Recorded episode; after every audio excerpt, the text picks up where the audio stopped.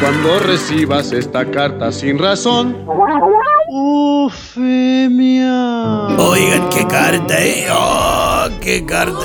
Un amigo madrugó a compartírmela y no le creí. No porque no le crea yo a él. Es que básicamente la carta se me hizo más corriente que a lo que este gobierno nos tenía acostumbrados. se superó hasta en eso, ¿eh?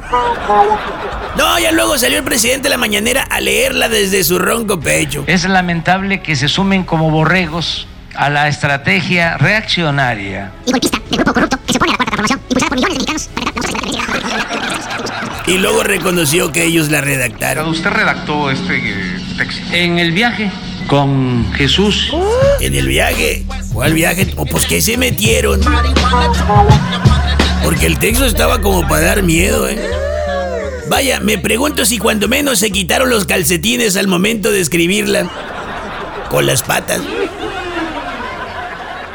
López Obrador regañó a los eurodiputados. Para la próxima, infórmense y lean bien las resoluciones. El presidente y su postura de el mundo me la Pérez de mi vacuna, no tiene medicina, no.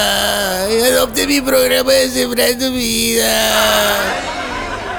Fíjate, el presidente no sabe de diplomacia básicamente porque, razonando, si le tomó como 10 años terminar su carrera universitaria, podemos deducir que nunca en su vida en la escuela se ganó un diploma. Ay, no, ¿qué es eso? ¿Y por qué no se ganó un diploma?